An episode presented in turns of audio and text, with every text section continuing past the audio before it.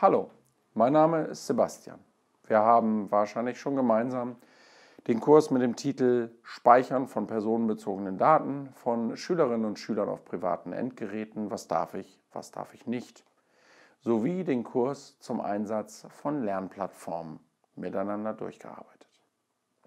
Sollte das nicht so sein, empfehle ich diese beiden Kurse vor diesem Kurs zu bearbeiten.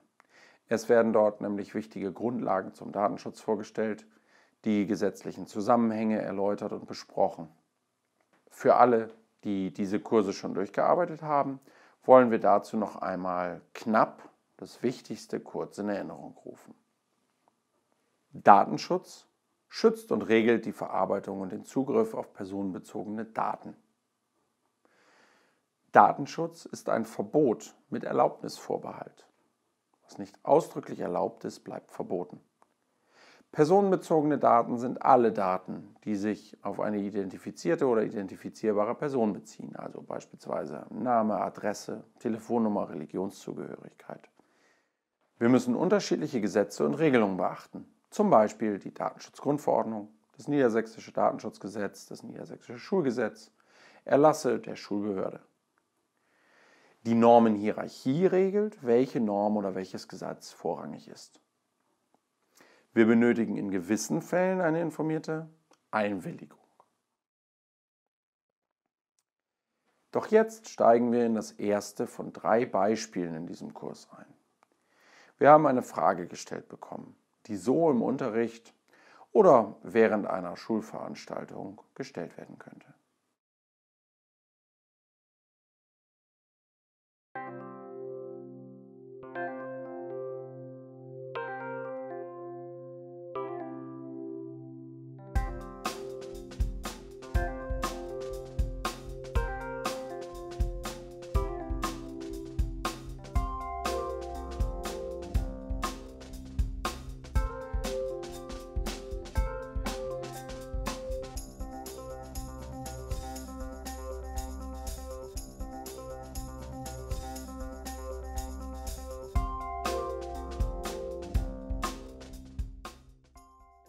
Wir stellen uns also eine typische Szene im Unterricht vor, beispielsweise im Sport.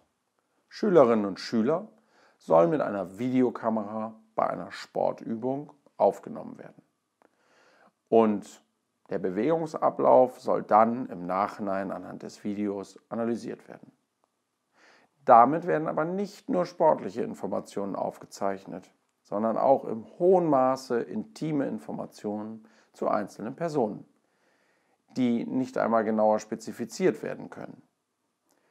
Vielleicht ist eine Pose unglücklich getroffen, ein Ablauf sieht lustig aus oder eine Schülerin oder ein Schüler möchten sich nicht in Sportkleidung veröffentlicht sehen.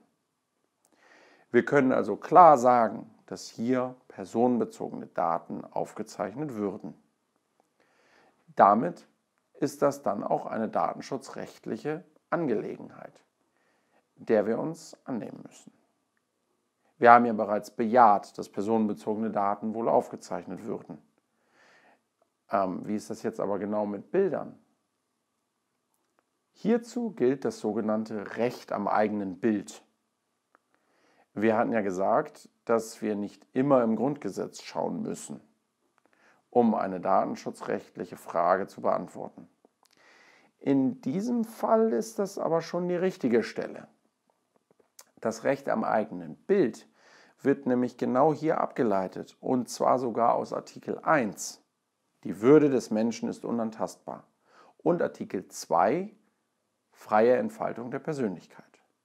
Die genaue Rechtstheorie dahinter wollen wir hier jetzt nicht komplett vertiefen, aber das Recht am eigenen Bild gibt der jeweils abgebildeten Person die Befugnis, über die Verwendung des Bildes zu bestimmen und auch einer Veröffentlichung zu widersprechen. Es gibt da einige Einschränkungen zu diesem Recht, beispielsweise für sogenannte Personen der Zeitgeschichte, die also eine Ablichtung nicht in jedem Fall unterbinden können. In der Regel sind Schülerinnen und Schüler aber nicht mit dem Bundespräsidenten oder der Bundespräsidentin oder vergleichbaren Personen gleichzusetzen, sodass wir diese Ausnahme hier beiseite lassen können.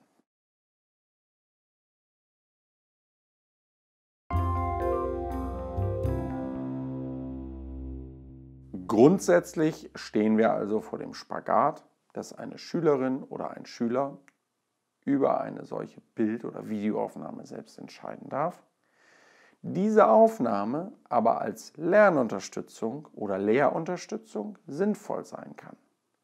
Dazu gibt es einige Grundsätze, die beachtet werden müssen. Erstens gilt wie immer, dass eine solche Aufnahme nur zum Zwecke des Unterrichts erstellt werden darf. Dazu schauen Sie gerne nochmal in den Paragraph 31 Niedersächsisches Schulgesetz. Nur für den direkten Unterrichtszweck heißt es dort. Weiterhin dürfen Bild- und Tonaufnahmen nicht aufbewahrt werden, müssen also zum frühestmöglichen Zeitpunkt gelöscht werden. In der Regel wird das sein, wenn das Unterrichtsziel erreicht ist, also die Auswertung mit den Schülerinnen und Schülern im Rahmen der Unterrichtsstunde erfolgt ist. Und dann denken wir da noch an einen Punkt, den wir schon mehrfach angesprochen haben. Für diesen Fall muss eine informierte Einwilligung erfolgen und vorliegen.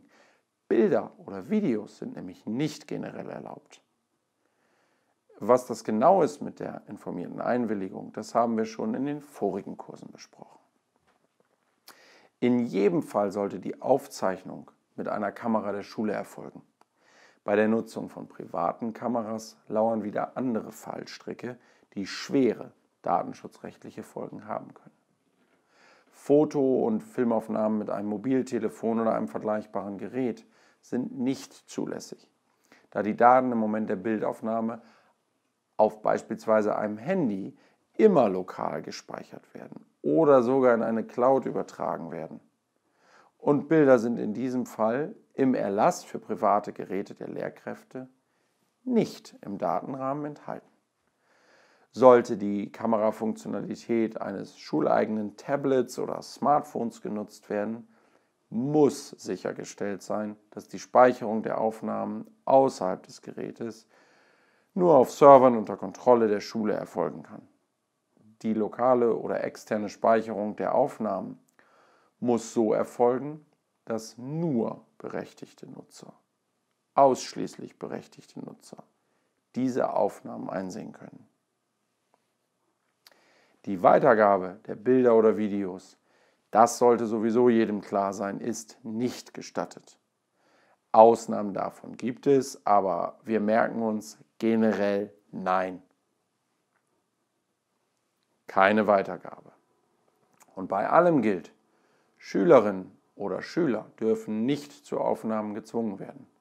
Das ergibt sich eigentlich schon aus der logischen Umkehrung der informierten Einwilligung. Wer einwilligen muss, der darf auch nicht gezwungen werden.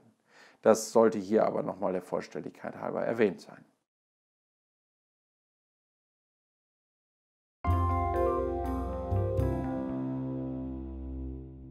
Für die Praxis nehmen wir uns die Eingangsfrage nochmal vor. Wir haben ganz konkret eine Situation, in der Schülerinnen und Schüler beim Sport gefilmt werden sollen. Dazu rufen wir uns das eben Gelernte nochmal ins Gedächtnis und können damit die Frage beantworten. Wir können Aufnahmen von Schülerinnen und Schülern anfertigen und verwenden, wenn dem mit einer informierten Einwilligung zugestimmt wird. Die kommt von den jeweiligen Schülerinnen und Schülern oder von den jeweiligen Erziehungsberechtigten. Wir fertigen dann Fotos oder Videos oder beides an, die wir gemeinsam mit der jeweiligen Schülerin oder dem jeweiligen Schüler auswerten, um den Bewegungsablauf im Sport zu verbessern. Und nach dem Unterricht, da löschen wir die Bilder und Videos umgehend. Es sei denn, die Bilder und Videos werden noch benötigt, beispielsweise um die Leistung der Schülerinnen und Schüler zu benoten. Auch hier ist aber daran zu denken, dass die Daten gelöscht werden müssen, wenn der sogenannte schulische Zweck erfüllt wurde. Und es ist in jedem Fall zu beachten, die Notengebung darf nicht von der Zustimmung zu den Aufnahmen abhängen. Ein Hinweis sei an dieser Stelle noch gegeben. Die Speicherung der Bilder bis zum Ende des Schuljahres oder Schulhalbjahres ist ausdrücklich nicht notwendig im Sinne dieser Regelung. Die Bilder und Videos können ausgewertet werden. Danach werden die entsprechenden Noten in ein Notenbuch oder eine andere Unterlage der jeweiligen Lehrkraft übertragen und die Bilder gehören gelöscht. Will man also ein gemeinschaftlich genutztes schuleigenes Tablet oder Smartphone einsetzen, sind die Anforderungen an die Konfiguration dieses Gerätes sehr hoch. Alternativ sollte man überlegen, ob eine separate Hardware, also eine wirkliche Foto- oder Videokamera, in einem solchen Fall besser einsetzbar ist, da solche Geräte auf den Betrieb mit austauschbaren Speicherchips, Speichermedien, Speicherkarten ausgelegt sind. In solch einem Fall würden die Daten gesammelt zwischengespeichert, zum Beispiel auf einem einzigen Chip im Unterricht. Die Lehrkraft hätte damit die direkte Herrschaft über den Verbleib und könnte direkt nach dem Unterricht die Löschung veranlassen oder selbst durchführen.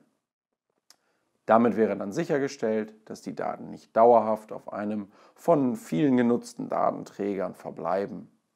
Und da die Daten auf dem Chip streng genommen unverschlüsselt vorliegen, müsste eine klare Regelung getroffen werden, wie ein Verlust des Chips oder eine Weitergabe in jedem Fall verhindert werden kann.